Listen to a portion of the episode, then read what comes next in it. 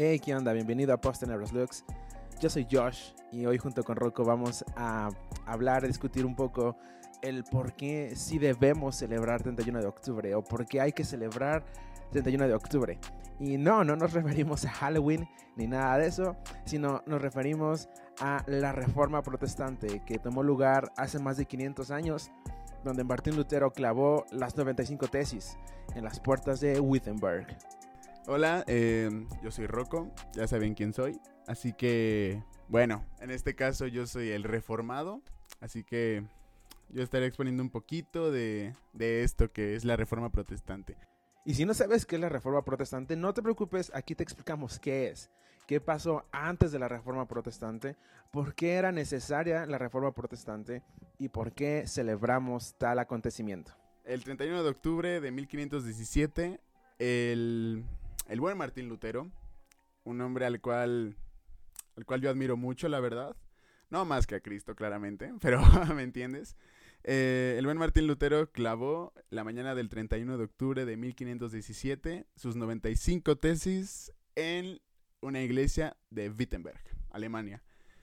Ahora, ¿cuál fue la razón? O sea, ¿por qué, qué o sea, qué, qué, fue lo que hizo que, lo que motivó a Martín Lutero a, a comenzar esta dichosa reforma? Que, bueno, algunos ya sabrán. No, no va a ser, este no es un capítulo sobre, vamos, no es una cátedra sobre eh, el día de la reforma, ni sobre nada, no es una cátedra, vaya, esto lo vamos a, a, tratar de explicar con bolitas y palitos. Así que, bueno, eh, ¿qué pasó antes del 31 de octubre? Repito, ¿qué fue lo que motivó a Martín Lutero a esto? Bueno, pues Martín Lutero eh, nace el 10 de noviembre del año 1483 en Elsben. Elsben, no sé si lo dije bien, ahí me perdonan. Y bueno, Martín Lutero, eh, uh, él no siempre quiso tener una vida religiosa. Él, obviamente, durante su juventud nunca pensó así de, ah, yo voy a, yo voy a ser ni siquiera se imaginaba, el, el, ni siquiera tenía el deseo de formar parte de la vida religiosa. Algo que Martín Lutero decía antes de, de, convertirse era, era amar a Dios, a veces hasta lo odio. Así que, bueno, Martín Lutero no era una persona muy religiosa. Pero bueno, eh, lo importante comienza el 2 de julio del año 1505 que bueno, en medio de una tormenta, Martín Lutero iba en su. Iba cabalgando. Y bueno, esta tormenta arreció, empezaron a caerle. La, la historia cuenta que empezaron a caerle rayos y, y, todo eso cerca de su caballo. Y bueno, él en la desesperación le prometió a Santana convertirse en monje. Que más adelante sería. Eh, se uniría eh, 15 días después, dos semanas después. Eh, ingresaría al convento de los agustinenos en Erfurt. Y bueno, eh, dos años después, el 3 de abril, es ordenado como sacerdote. Ahora, ¿qué fue lo que... Hasta ahí vamos a tocar ahorita de fechas por el momento, pero bueno, ¿qué fue lo que, lo que hizo que Martín Lutero deseara, deseara, vamos, a hacer un cambio? Bueno, eh, la historia cuenta que Martín Lutero en, en su primer misa efectuada, él, vaya, ¿cómo decirlo? Él creció en la fe, entre comillas, con miedo, ¿ok? Martín Lutero no, no era alguien como, como muchos de nosotros que tenemos realmente un amor hacia Dios, que amamos su palabra, que amamos a Cristo, al Padre y al Espíritu Santo, a Dios, lo, lo amamos con nuestro corazón. Él no, él, vamos, él, él no experimentaba eso, a pesar de ser sacerdote. Él tenía un miedo terrible de Dios había algo siempre que no lo dejaba dormir en cuanto al tema religioso. Uh, bueno, la, la, historia cuenta que en su primer misa, él, al, tener, al estar efectuando la Eucaristía, que bueno, para quienes no estén familiarizados con ese tema, es la Santa Cena del Señor, donde se, bueno, todos lo saben, este es, este es mi cuerpo, eh, el pan es mi cuerpo, el vino es mi sangre. Si eres cristiano conoces más de ello. Y bueno, la, la, historia cuenta que en la primera Eucaristía que él estaba efectuando, él empezó a temblar de las manos, ¿ok? Él empezó a temblar con la simple idea de tener al cuerpo de Cristo en sus manos, ¿ok? A la sangre de Cristo en una copa que él estaba sosteniendo. Más adelante, si quieren, vamos a tocar el tema de, de, la Eucaristía, si es el cuerpo de Cristo, si es la presencia espiritual o si es nada más un, un simple recuerdo, ¿ok? Pero bueno, este miedo a Martín Lutero no, no lo dejaba dormir, ¿ok? Eh, la historia cuenta que mientras él era monje agustiniano, él se confesaba varias veces al día, o durante horas. O sea, su conciencia no lo dejaba estar, estar en paz, ¿ok? Él estaba ahí confesándose con el, con el padre y apenas salía del, vamos, del, del confesionario y se regresaba del padre, eh, se me olvidó tal pecado, ¿ok? Y bueno, a Martín Lutero no le daba nada de paz en su corazón el, el, Dios, o sea, un Dios soberano que él sentía que estaba enojado con él, ¿ok? Pero bueno, esta ha sido de las primeras razones. En el, eh, me parece que fue en el 1512 que... No, mentira. Mm, Sí, en 1512 recibe su, doctorado en teología y entra eh, de, profesor de la Biblia a la Universidad de Wittenberg. Y el año 1515 es nombrado vicario de los monjes agustinos. Bueno, ok. Eh, a Martín Lutero durante su doctorado de teología, más bien eh, en el año 1515, fue que él lo mandan a estudiar la carta a Romanos, ¿ok? La, famosa carta a Romanos, que en lo personal, yo, yo puedo decir que es mi, creo que es de mis cartas favoritas después de Hebreos. Es una carta buenísima que te expone el Evangelio tal como es, ¿ok? Dios está enojado contra su creación porque su creación la ha traicionado. Pero, pero, manda a su Hijo Jesucristo a redimir los pecados de, de la creación por medio de su muerte y de su resurrección. Pero bueno, a Martín Lutero lo, mandan a, estudiar la carta a Romanos y bueno, él en ese momento empieza a darse cuenta de muchísimas cosas eh, que estaban mal dentro de la fe católica, católica romana. Eh, muchísimas cosas que estaban pésimas. Eh, entre, bueno, cosas como lo que es el purgatorio, las famosísimas indulgencias, que bueno, sinceramente creo que son infames a la fecha.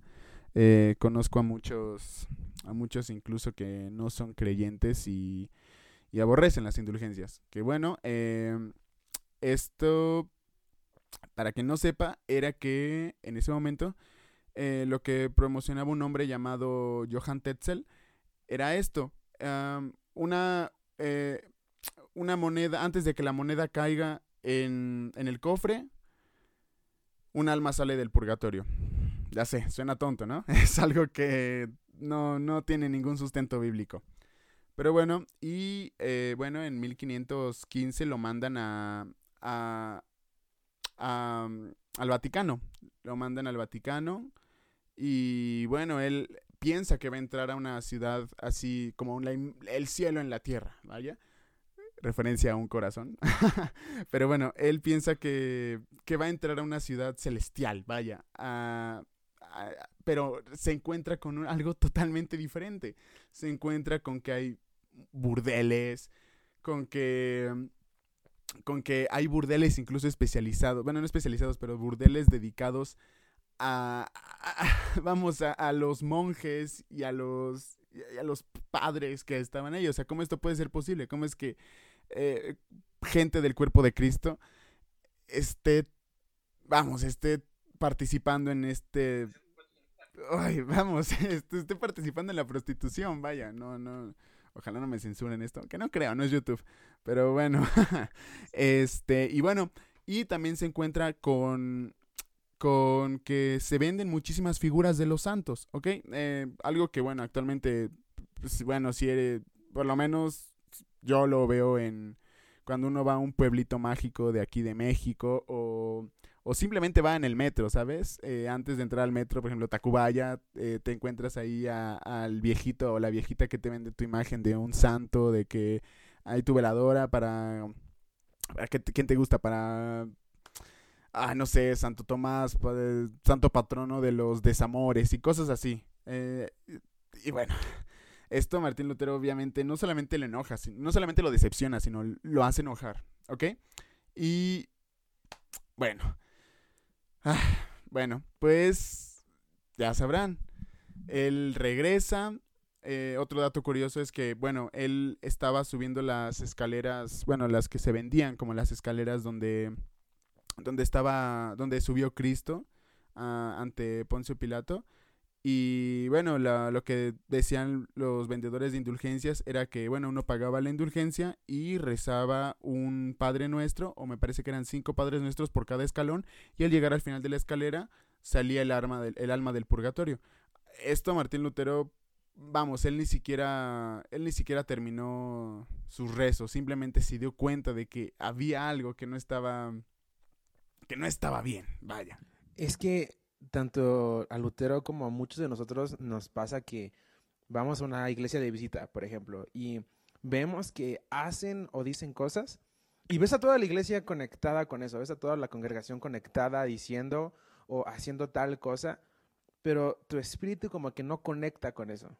Como que tu, tu espíritu no está en paz con lo que están diciendo o lo que estás viendo.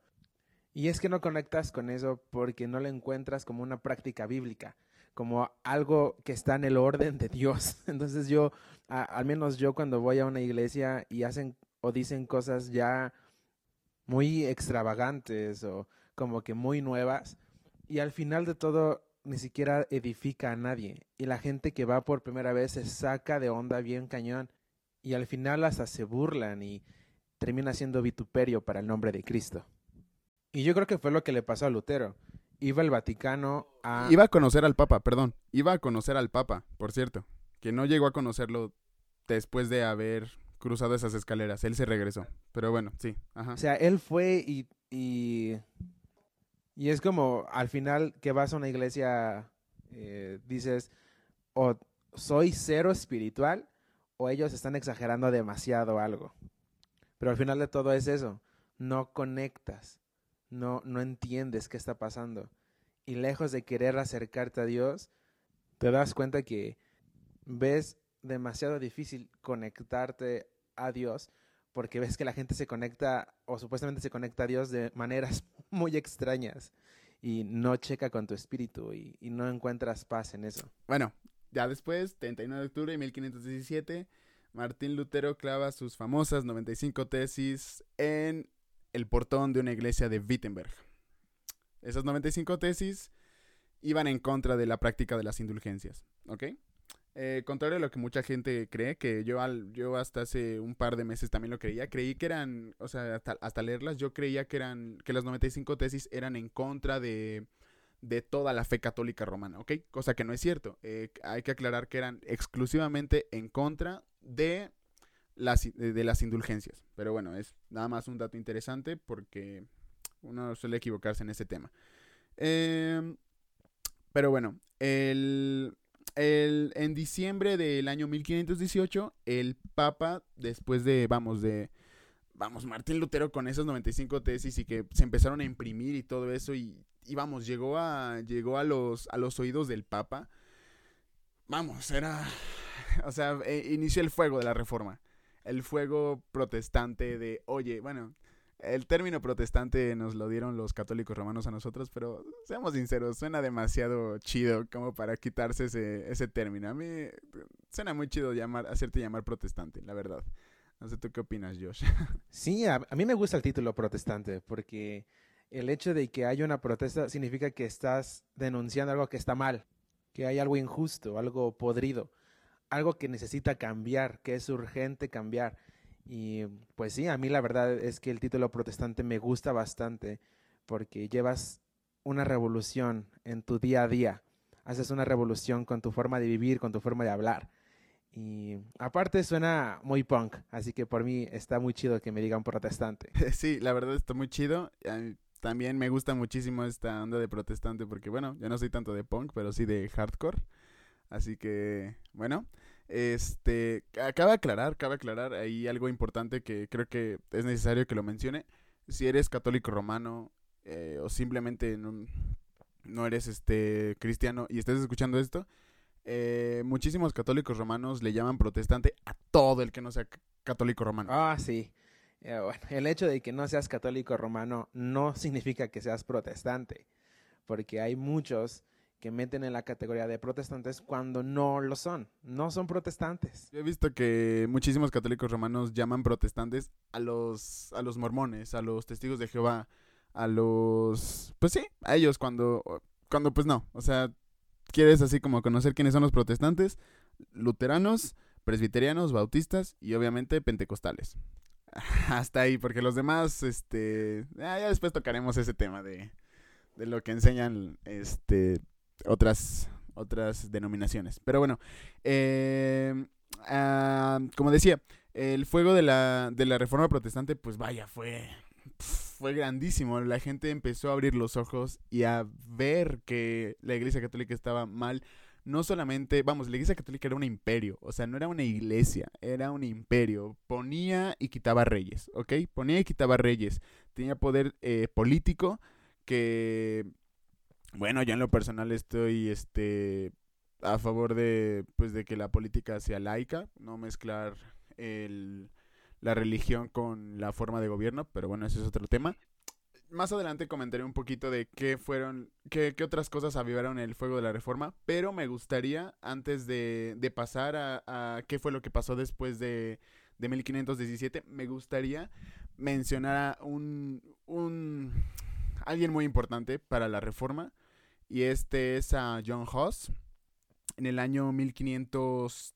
No, mentira, fueron, fueron 100 años antes. Fue en el año 1413 que John Hoss empezó a, a vamos, a, a cuestionarse muchísimas enseñanzas de la Iglesia Católica Romana. Y pues bueno, él fue, vamos, fue, fue llevado a la hoguera. él fue llevado a la hoguera y pues bueno, él una frase célebre eh, suya eh, cuando estaba eh, en, la, en la hoguera fue esta. Hoss eh, significa ganso, ¿ok? Eh, él dijo, podrán rostizar a este ganso, pero, pero dentro de 100 años vendrá un cisne el cual no podrán atrapar ni podrán quemar. Esto, vamos, es, vamos, es, quizás se lo dijo por decir, pero curiosamente, el, el, el, escudo de la familia de Lutero era el de un cisne. Un, un, pequeño datillo por ahí. Ah, no, amigo, yo digo que fue una profecía. Que, punto a favor de los continuistas. Fíjate que, fíjate que eso es curioso porque muchísimos cesacionistas como yo sí es como, a ver, ¿fue una profecía o no? Es importante. Sí, bueno, como dije en el episodio anterior, yo no soy 100% cesacionista. Creo que de repente hay una que otra profecía ahí que sí pueda ser verdad. Pero sí, es, está interesante ese dato. Y bueno, eh, Lutero empezó a leer obras de, de este Wycliffe, que fue, me parece que, eh, si no me equivoco, fue por ahí del mil, 1400 igual y obras de, eh, de John Huss. Y pues bueno, esto fue también lo que le, le, le, vamos, le avivó la llama de algo está mal en la Iglesia Católica Romana, en, la en, en materia de práctica y en materia de fe. Y bueno, en 1518 el Papa demanda juzgar a Lutero, pero el famosísimo Federico el Sabio eh, lo protege. Y bueno, eh, tres años después se da la famosísima dieta de Worms, ¿ok? Eh, pero también es importante mencionar que el 3 de enero del año 1521, como dije, Lutero fue oficialmente excomulgado, ¿ok? Él fue considerado un hereje para los católicos romanos y bueno. Yo creo que es importante explicar qué es excomulgar, porque muchos eh, usamos esta palabra como burla y, mil cosas, pero eh, la razón por la cual excomulgaban gente o excomulgan gente es porque la iglesia en su autoridad dada por sí misma, no dada por Dios, no dada por Cristo, ni por ningún discípulo de él, ni por ningún apóstol. Eh, la Iglesia Católica se creía con la facultad y autoridad de dar salvación. Y por eso existe lo que ellos llaman extra eclesia nulla salus, que significa fuera de la Iglesia Católica no hay salvación, lo cual es algo muy estúpido e incorrecto y es una mentira porque la salvación solo la encontramos cuando tenemos fe, cuando creemos y reconocemos a Jesús como nuestro Señor, nuestro Salvador y nuestro Redentor. Es eso, no es una institución, no es una iglesia, llámese católica, llámese protestante, llámese cristiana, ninguna iglesia nos da salvación. Solamente la fe en que Cristo Jesús murió por nuestros pecados y resucitó al tercer día con poder y autoridad y lo reconocemos ahora a Él como nuestro Salvador y nuestro Señor, entonces somos salvos. Pero ninguna iglesia puede ni darte ni quitarte salvación. Eso sí. Y eh, bueno, e, es, importante conocer esto porque es curioso, ¿no? O sea, ellos nos tachan de sectarios, así nos llaman, literalmente sectarios, a todos los protestantes. Estos sectarios, shalala, shalala. Pero curiosamente el decir que fuera de tu iglesia no hay salvación es una actitud sectaria. Pero bueno, de hecho Martín Lutero se cuestionaba muchísimo eso del extra ecclesiam nulla salus. Es como, él, él, él se preguntaba en cuando era estudiante de teología. Pero ¿qué pasa con los griegos? ¿Qué pasa con todas las iglesias que no forman parte de, de lo que es el, la fe romana? ¿Ellos no son salvos? Obviamente sí lo son, ¿no? Pero bueno, es, es igual que decir que si no eres judío no hay salvación, ¿me entiendes? Es, la Biblia es muy clara al respecto.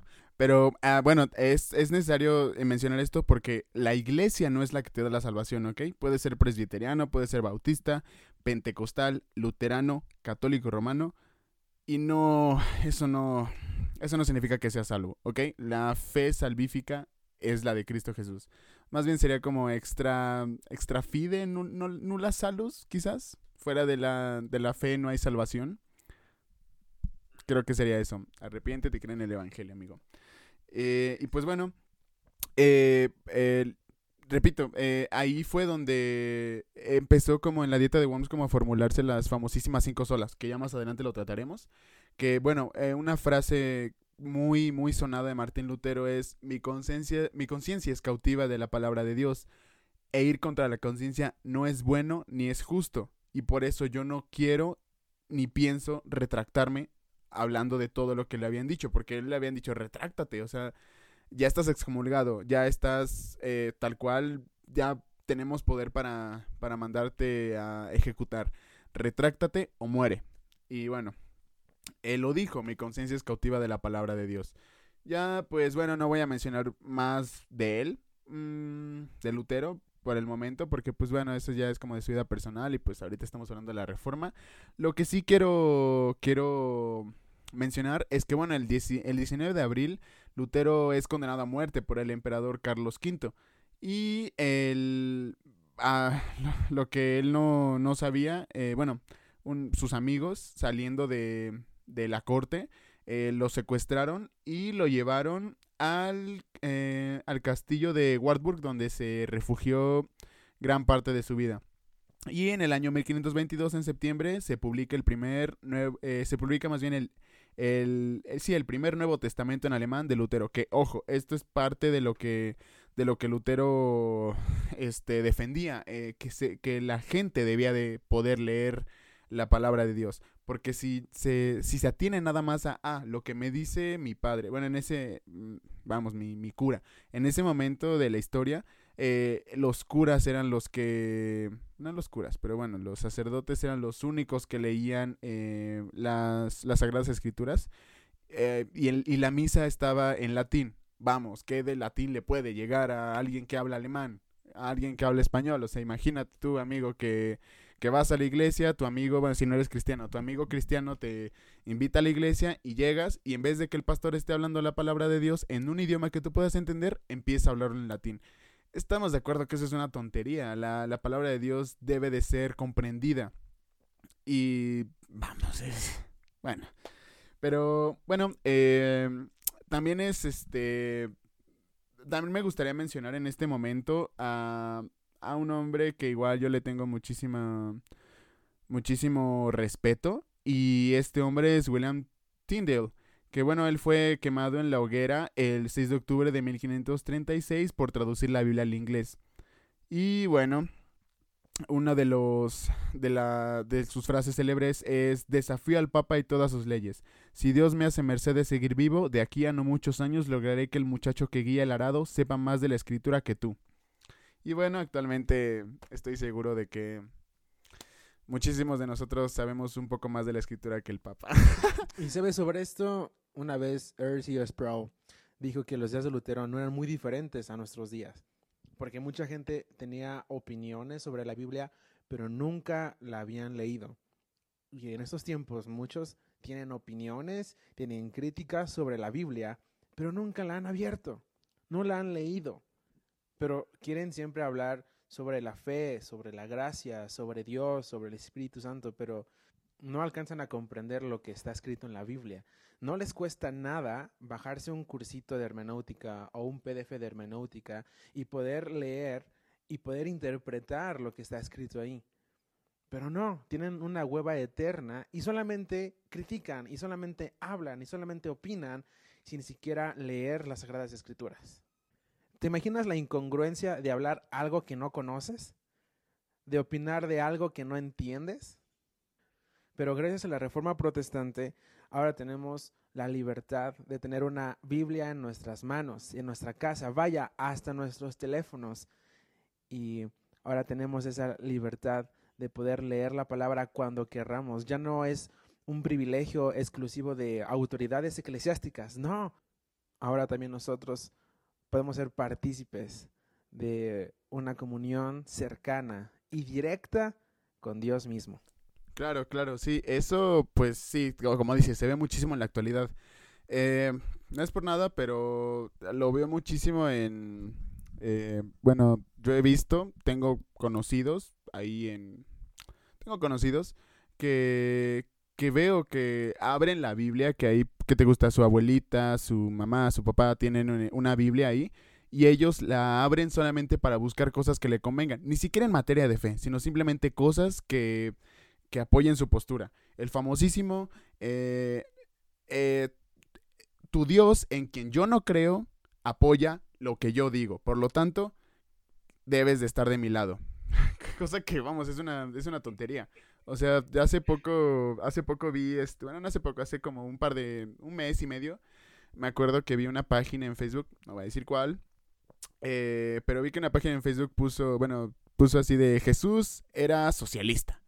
Ok, Jesús no era un activista. Eso lo, lo, tenemos en otro episodio, pero rapidísimo se los digo. Jesús no era un, no era un activista del, del socialismo, ok. Jesús no vino aquí para hacer un cambio social, no vino aquí para, para ¿sabes qué? Este, este es mi modelo eh, económico, ok. Jesús no hizo eso. O sea, es una tontería, porque esa página lo puso así como Jesús era socialista. Se ve mucho el día de hoy, así que amiga, amigo no cristiano que está escuchando esto, agarra tu Biblia, agárrala y léela de principio a fin. Te recomiendo, si quieres entender el Evangelio, leer el Evangelio de Juan. Es mi evangelio favorito, es lo que yo te recomiendo. Y créeme que léelo con la mente abierta. No esperes encontrar algo que apoye tu postura. ¿Ok? No esperes encontrar algo que te diga eres una buena persona. ¿Ok? No lo vas a encontrar. Léelo como está escrito y con la mente abierta. ¿De acuerdo? Es lo que te digo, es mi consejo y te ruego que lo hagas. Sí, mi consejo si nunca has leído la Biblia, yo te recomiendo que leas igual que como Rocco dijo, lee los evangelios y después de los evangelios lee Romanos y después de Romanos Efesios, Filipenses y ya después Salmos y Proverbios. Y ya acabando eh, esos libros, ya puedes leer desde Génesis hasta Apocalipsis. Porque si quieres empezar desde Génesis, la verdad es que no le vas a entender muy bien, no vas a agarrar el rollo. Entonces, es una recomendación para que puedas comprender mejor la palabra de Dios.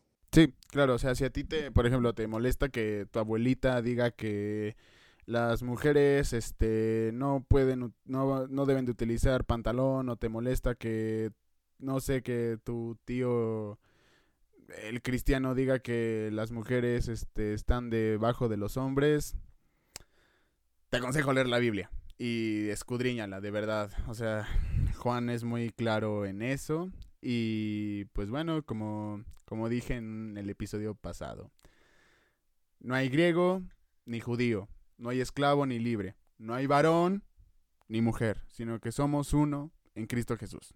Amén y amén o no, Josh. Amén, varón de Dios. y bueno, este, ahora la pregunta es, bueno, ya que hicimos como un, ya hicimos como una, como una vista aérea de, de lo que fue la, la, reforma, como para que lo entiendan un poquito, así como los que no saben mucho. Eh, repito, esto no es una cátedra, esto es nada más dos vatos hablando de, de su fe, ¿de acuerdo?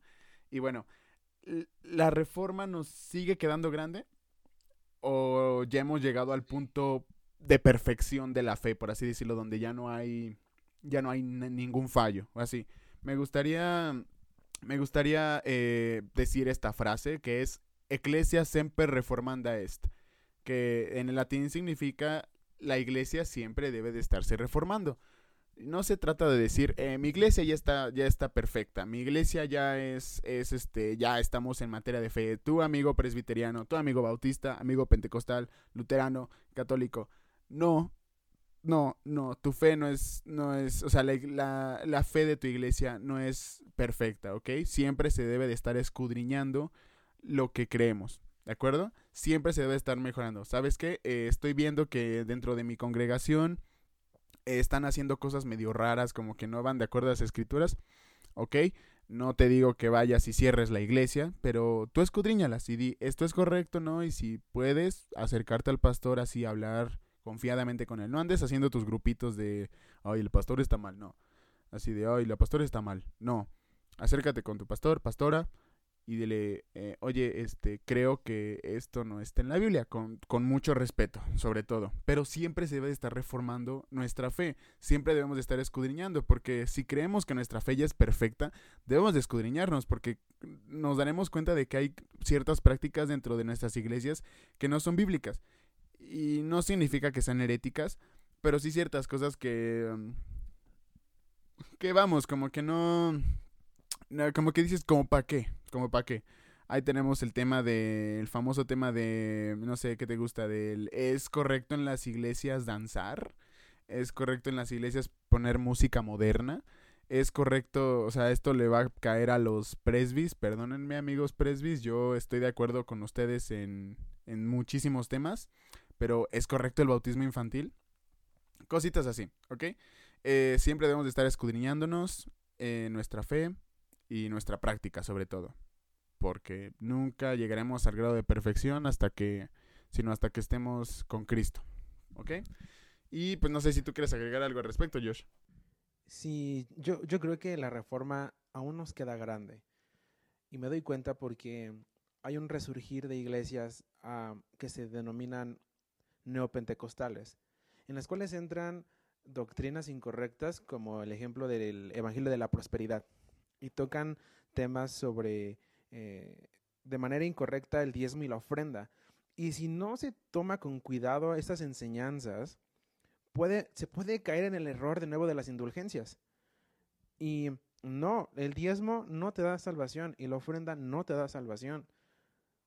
Entonces, estas iglesias tienen que voltear hacia atrás y ver si lo que ahora enseñan, si lo que ahora hacen en verdad está direccionando las almas y las vistas y la esperanza en Cristo Jesús o en nuestros hechos o nuestras acciones o en nuestro dinero para podernos salvar. Entonces ahí es donde me doy cuenta de que la reforma aún nos queda grande y hay mucho que corregir, hay mucho que redireccionar para que de nuevo Cristo esté en el centro de nuestras iglesias, de nuestras vidas, de nuestras familias, de todo. Que de nuevo Cristo sea el centro de todas las cosas. Y bueno, eh, me, eh, me gustaría tocar el tema de las cinco solas, que bueno, es, es, uno de mis temas favoritos, es la razón por la cual yo, yo entré en esto de la teología, la verdad.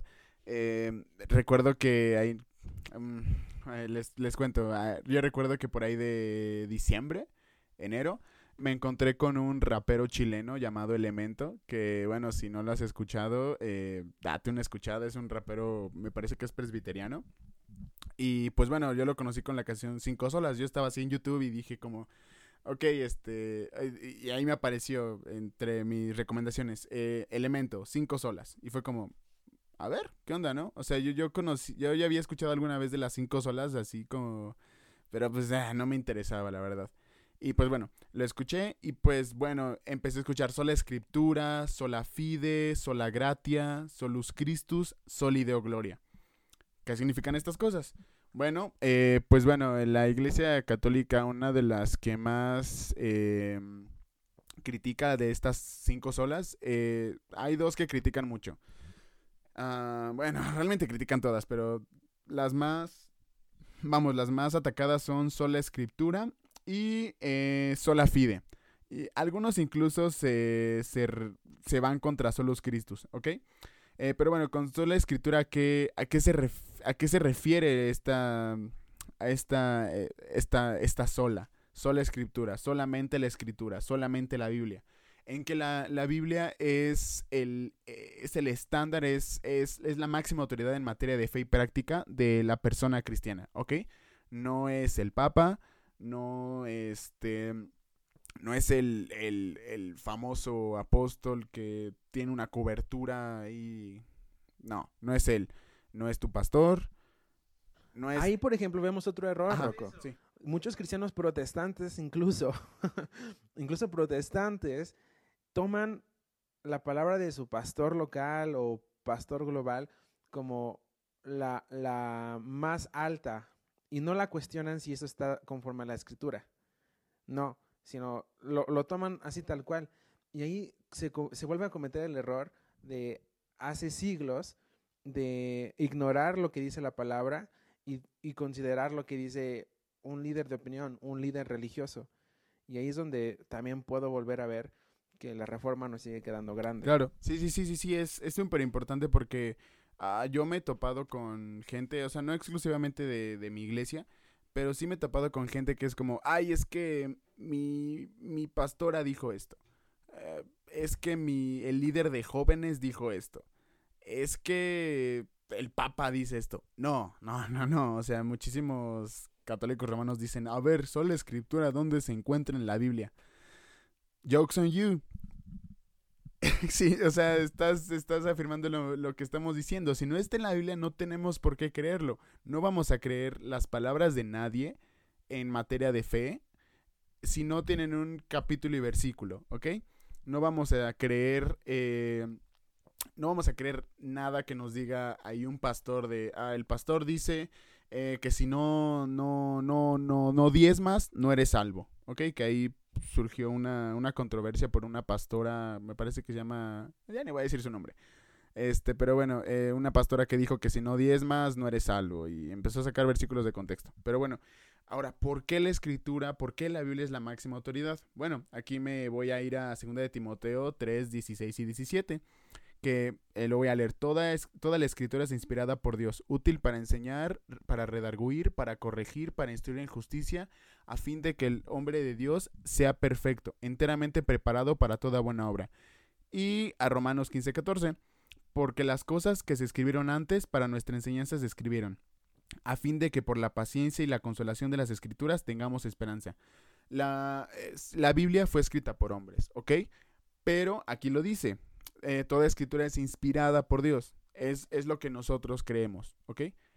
Es que la Biblia, sí, muchos dicen, ay, ¿por qué, ¿por qué crees en la Biblia? Si es un libro escrito por hombres. Sí, o sea, no, nosotros no creemos que la Biblia un día estaba ahí, este, ¿qué te gusta? El, eh, estaba ahí María Magdalena, estaba Pablo y cayó un, un librito, así como lo tenemos, eh, bien gordo, lleno de, ahí con la Biblia. No, no, no, o sea, fue escrita por hombres, eso se tiene que dejar en claro, pero que la, la Biblia es inerrante, infalible y que es la palabra de Dios, ¿ok? Que hay muchísimos cristianos que creen que, es, que no es, que es falible la palabra de Dios, que Aguas con eso, amigos. Eh, y pues bueno, la segunda, eh, eh, solo por Cristo, solus Christus. Bueno, uh, uh, es algo medio... ahí es... ¿Cómo decirlo?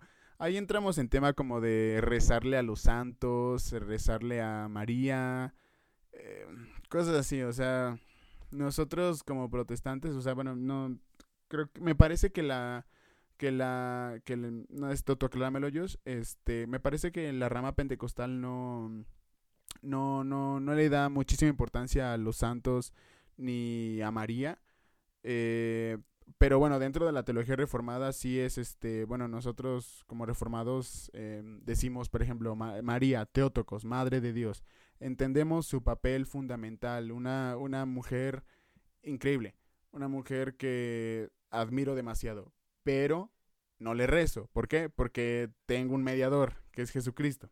¿Ok? Y bueno, ¿cuál es la base bíblica para solo por Cristo? Eh, porque hay, esto es en Primera de Timoteo 2.5. Porque hay un solo Dios y un solo mediador entre Dios y los hombres, Jesucristo. ¿Ok? Y ah, bueno, Hechos 14.12. Y en ningún otro hay salvación, porque no hay otro nombre bajo el cielo dado a los hombres en que podamos ser salvos. Hablando de Jesucristo. Y bueno, uno de mis pasajes favoritos, Hebreos 4:15, porque no tenemos un sumo sacerdote que no pueda compadecerse de nuestras debilidades, sino uno que fue tentado en todo según nuestra semejanza, pero sin pecado. ¿A quién? Jesucristo. Les recomiendo mucho leer a Hebreos, es mm, una de mis cartas favoritas. Que bueno, hay, hay mucha discordia entre, le debemos orar a los santos, así es, vamos, es, es, es, es obvio, ¿ok? Ah, a veces uno puede entender como, ok, solo es Cristo, solo por medio de, de Cristo hay salvación, sí. Pero, uh, pero realmente le debemos de orar a los santos, es decir, se me hace, ok, vamos a decir que no es pecado, ok, amigos católicos romanos, no es pecado orarle a María, no es pecado orarle a los santos y a las santas que ha habido, ok, no es pecado.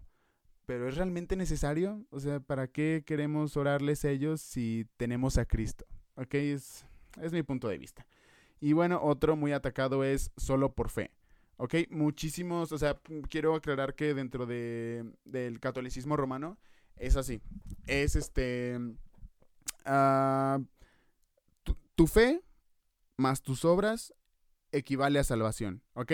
Nosotros no decimos que las obras no sirvan para nada. Nosotros no decimos que nada más tienes que creer y ya eres salvo. Los protestantes no creemos eso. O sea, no, no creemos que por creer puedes vivir una vida eh, de malas obras y ser salvo. No creemos eso sino creemos que la fe es la que te salva. Y las, o sea, no creemos que, que la fe y las obras eh, dan como resultado la salvación. Nosotros creemos que la fe da resultado a la salvación y a las obras, que es diferente. ¿Ok? Eh, me gustaría, eh, bueno, los, los versículos. Romanos 5.1. justificados pues por la fe tenemos paz para con Dios por medio de nuestro Señor Jesucristo. Romanos 1.17 porque en el Evangelio la justicia de Dios se revela por fe y para fe, como está escrito, mas el justo por la fe vivirá. Y Efesios 2, 8 al 9, porque por gracia sois salvos, por medio de la fe, y esto no de vosotros, pues es un, un don de Dios, no por obras, para que nadie se gloríe. ¿Ok? Eh, vamos, es, es, más que obvio. ¿Ok? Este, ahorita no voy a profundizar tanto en el tema, pero la fe es la que nos, nos hace... Eh, aceptos eh, delante de Dios, ¿ok? Nosotros somos pecadores, merecedores del infierno. Pero por medio del, castigo, del castigo, del sacrificio de Jesucristo en la cruz, nosotros podemos ser salvos por medio de creer en Él, ¿ok? Es muy importante eso. Y bueno, eh, solo por gracia.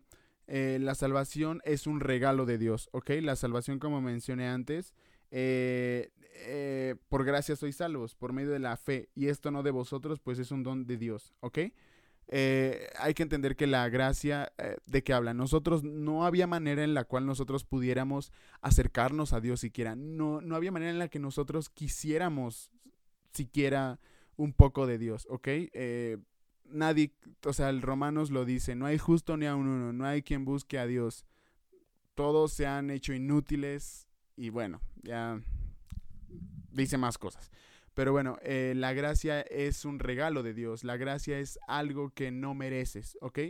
No, no nadie, por muy buena persona que seas, por, por mucho que, eh, que no, vamos, que, que le des a los pobres, por mucho que, que te portes bien, por mucho que seas buen trabajador, por mucho que no mientas, que no robes, eso no te acepto, no te hace acepto delante de Dios, ¿ok? Lo que te hace acepto delante de Dios es la gracia que Él nos da, es un regalo de Dios la gracia. La gracia es Jesucristo, ¿ok? Y bueno, esto lo dice Efesios 1.7, en quien tenemos redención por su sangre, el perdón de pecados, eh, según las riquezas de su gracia. Y Romanos 5.8, mas Dios muestra su amor para con nosotros, en que aun siendo pecadores, Cristo murió por nosotros. ¿Ok? En esto demuestra Dios su amor para con nosotros, en que nosotros sin merecerlo, nosotros sin siquiera desearlo, aún así Dios nos dice, ¿sabes qué? Te regalo mi salvación. ¿Por qué? Porque soy bueno, porque te amo. solamente por eso te doy la salvación, no porque te la merezcas. Y bueno, eh, solo a Dios sea la gloria. Eh, con esto no hay mucha disensión entre los católicos romanos eh, y los protestantes. Algunos dicen que sí, otros que no. Pero bueno, eh, ya más adelante, quizás en otro capítulo desmenuce bien cómo es esto de, de solo a Dios sea la gloria. Y bueno, eh, a los católicos romanos les quiero citar al buen San Agustín de Hipona. Nos has creado para ti, oh Señor, y nuestros corazones estarán inquietos hasta que descansen en ti. ¿Ok? Nos ha creado para su gloria. Leeré eh, esta vez cuatro citas. Romanos 11:36, porque de Él, por Él y para Él son todas las cosas, y a Él se la gloria por los siglos. Amén. Y bueno, eh, por ejemplo, no sé, quizás no, no diga eh, todos, los, todos, los todos los versículos, pero bueno, eh, Apocalipsis 4:11, digno, Señor, digno eres de recibir la gloria y la honra y el poder porque tú creaste todas las cosas y por tu voluntad existen y fueron creadas. No sé, ¿algo que tú quieras decir, Josh, al respecto?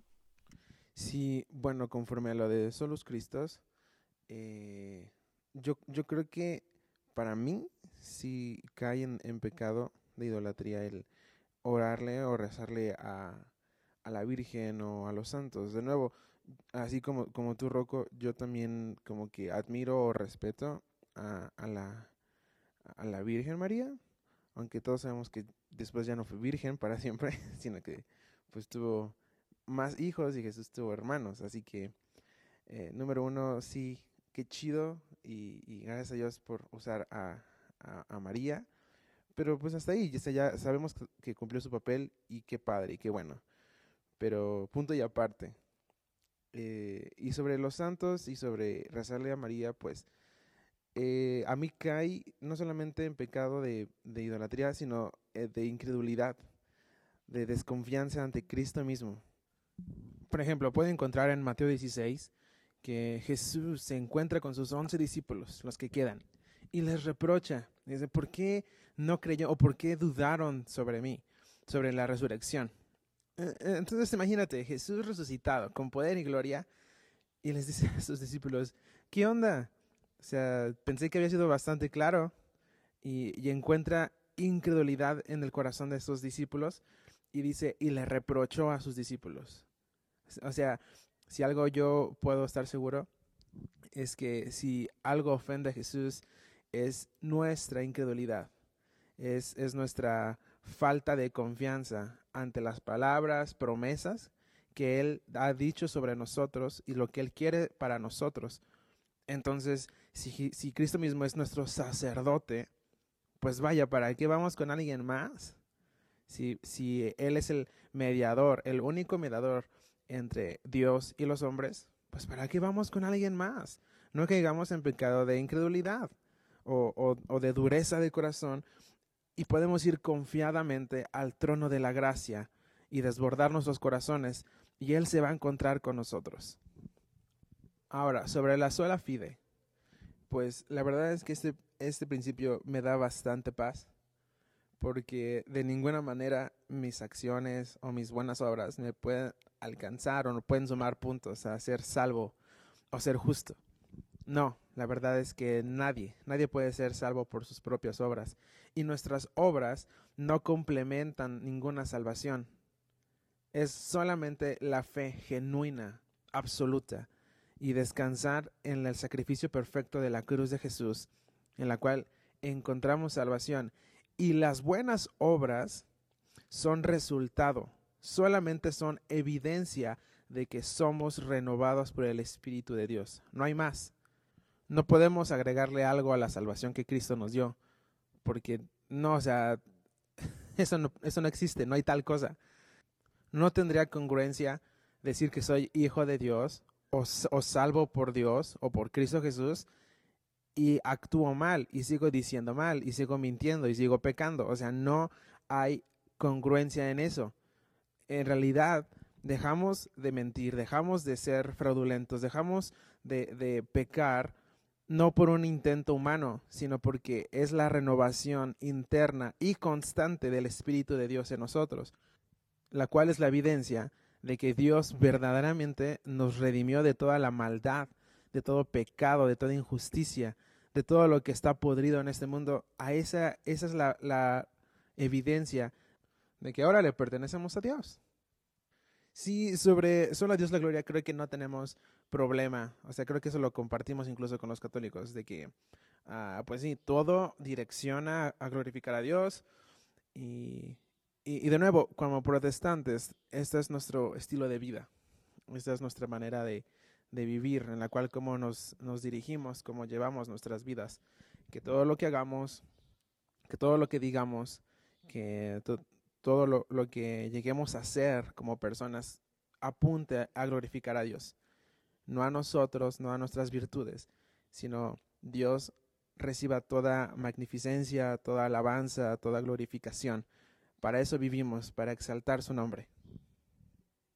Pues, pues nada, solo recordar que nosotros como cristianos sí debemos celebrar 31 de octubre, porque eh, es, es un acontecimiento donde Dios impulsa a Lutero, donde lo llena de valentía y lo lleva a, a clavar esas tesis donde encontramos un descanso en que ya no es por dinero, ni es por obras, ni por pertenecer a una iglesia que somos salvos. Somos salvos por la gracia, por el amor, por el sacrificio de Jesús y el descanso o la confianza que depositamos en Él de que Él nos ha libertado para toda la vida, por la eternidad, salvos por gracia y gracia solamente. Cuando sientes deseos, yo sé que estás oyendo esto y quiero decirte que no es casualidad. Cuando tienes el deseo como de, ah, quiero orar o, o, o, o, quiero sentir algo acerca de Dios, ¿qué crees? No eres tú, es que Dios se está acercando a ti.